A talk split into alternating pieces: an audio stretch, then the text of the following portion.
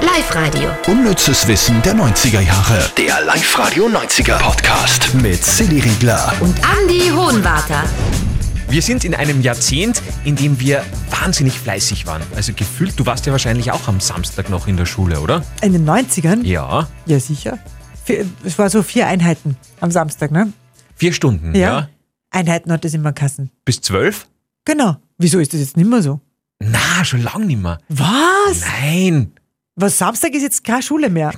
Nein, doch, ich weiß es nicht. Na, wirklich, schon lang nicht mehr. Es wäre ja sechs Tage Woche. Das Ja, würde, ja, und? würde ja überhaupt nicht gehen, ne? Ja, in wieso in denn? den heutigen Zeiten, ne? Also, wa? ja.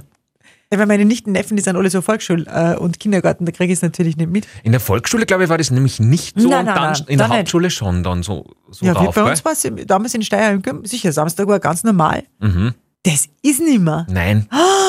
Na, ich glaube, ich habe mir noch nie so gewünscht, dass ich später geboren bin. Wahnsinn. Ja, das ist eine spannende Info.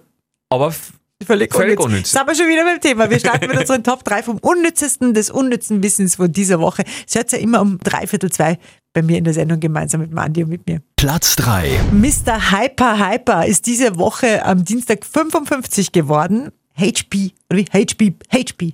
HB. Ah, HB. nicht H B. Hans-Peter heißt er. Ah, drum Ja. H.P. Baxter. Okay. Und Hans-Peter ist 55 geworden am Dienstag.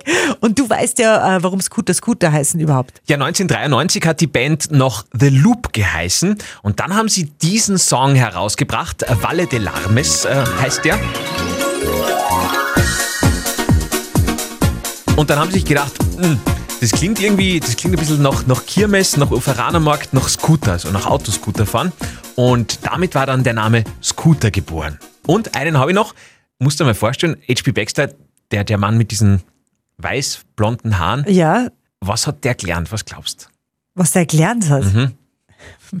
Moment. Hyper, Hyper, was kann der gelernt haben? Fischverkäufer war er nicht, weil sonst hätte er nicht gefragt, how much is the fish, ne? Keine Ahnung. Aber sicher, jetzt ging was ganz Krasses, was man nie glaubt hat. Der hat studiert und zwar Jus. Musst dir vorstellen. Die Frage, wie lange? Zwei Wochen oder? Es steht nur in seinem Wikipedia-Eintrag, dass er angefangen hat. Ah ja, schau. Vielleicht bis zum ersten Mensafest. Ja. Und dann hat er sich gedacht, hm, das liegt mir irgendwie mehr. Platz 2. Ich weiß nur, das weiß ich wirklich nur, wie ich im Kino gesessen bin, habe mir den Film angeschaut und dann war der Schluss und ich war komplett fertig. Ich war komplett fertig. Und zwar bei sieben. War damals ein Thriller mit Brad Pitt und Morgan Freeman. Das Besondere dran, ich mag das immer so gern, wenn dann die Hauptdarsteller in Wirklichkeit auch zusammen sind. Und das war ja da so. Brad Morgan Freeman und Brad Pitt waren zusammen. ja, aber nur kurz. Nein, der Brad Pitt war ja damals mit der Gwyneth Paltrow zusammen Mhm. und die hat da seine Freundin gespielt in dem Film. Und genau die ist ja dann am Schluss. Aber ich weiß jetzt nicht, ob ich das spoilern kann, weil es schon so lange her ist oder Ja, ich sag's jetzt einfach mal, oder? Nicht? du auf, auf deine Verantwortung. Ja. Okay, es ist ja so. Brad Pitt ist mit Gwyneth Paltrow zusammen, er spielt einen Beamten und sie jagen diesen Serienmörder. Gespielt von Kevin Spacey, glaube ich. Ist das der Spacey, der von, von House of Cards? Ich kenne nur den Kevin allein zu Hause, aber der wird's nicht Okay. gewesen sein. Dann lassen wir es einmal so. Und äh, am Schluss wird sie umgebracht. Aber das sieht man nicht. Es, sieht- man sieht nur, dass, dass es wird dann auf einem Feld eine Schachtel hingeliefert, wo alle drei dann zusammenstehen, also Brad Pitt, Morgan Freeman und der Serienmörder. Und dann kommt diese Schachtel und der Brad Pitt macht die Schachtel auf und dann ist der Kopf drin. Oh. Ja. Boah, ich war so sauer. Wirklich so sauer. Und das Schlimme ist ja, dieses Ende war nicht so geplant. Also die Filmfirma hat das Ende ursprünglich, genauso wie die Silly das gewünscht hat, aus dem Skript löschen lassen, weil es einfach zu brutal war. Dann ist allerdings die Kette der Fehlereignisse losgegangen. Äh, Sie haben dem Regisseur versehentlich doch wieder das brutale Ende geschickt.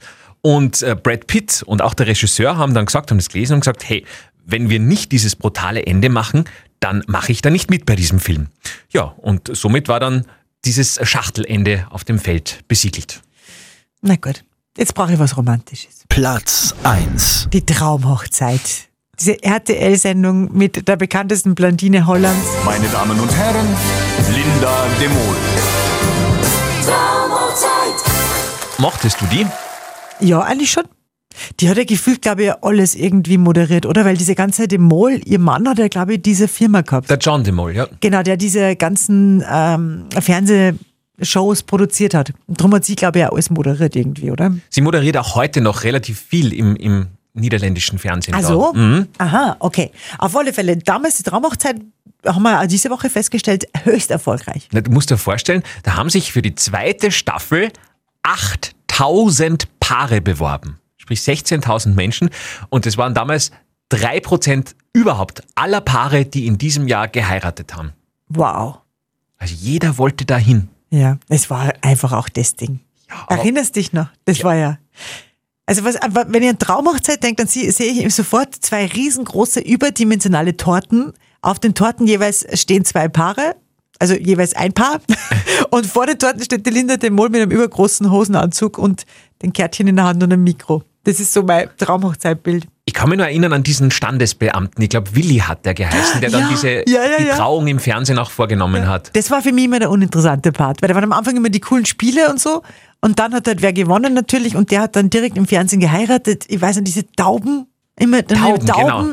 immer, das war ganz, ganz wichtig, die Tauben.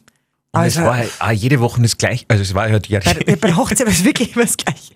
Nein, die Hochzeit selber war, habe ich wirklich Fahrt gefunden. Mhm. Aber das ist, ich schaue jetzt auch nicht so Tüll und Tränen und so. Deswegen wahrscheinlich. Aber ich glaube, wenn du das heutzutage nicht mehr machst, das wird wieder funktionieren. ja, aber es müsste wahrscheinlich viel extremer sein. Ja, viel extremer. Also wahrscheinlich Mit äh, müssten alle Tätowieren nackt sein. Und, ja. Nackt auf der Torte auf einer Insel mit, mit irgendeinem Willi Herren, der dann die Trauung vornimmt oder Wer ist der Willi Herrn? der von der Lindenstraße, was der dann recht Ah, der- gesoffen hat oder so. der dann bei Love Island war, genau, genau. Mhm. Oder Joko und Klaas, die dann heiraten. ja, Die, das sind dann die, die nackt auf der Insel heiraten. ja. Oh Gott, und vorhin wirst- musst du noch Rosen verteilen und den richtigen finden. Ich mein, Also, das wäre mal cool, das wäre wirklich mal cool, ein, ein, ein Fernsehkonzept entwickelt, wo alle Reality-Formate in eines verschmelzen. Das wäre doch der Hammer. Das glaube ich ist die Zukunft, oder? Mhm. Und wie nennen wir das dann? RTL. Live-Radio. Unnützes Wissen der 90er Jahre. Der Live-Radio 90er Podcast. Mit Silly Riegler. Andi Hohenwarter.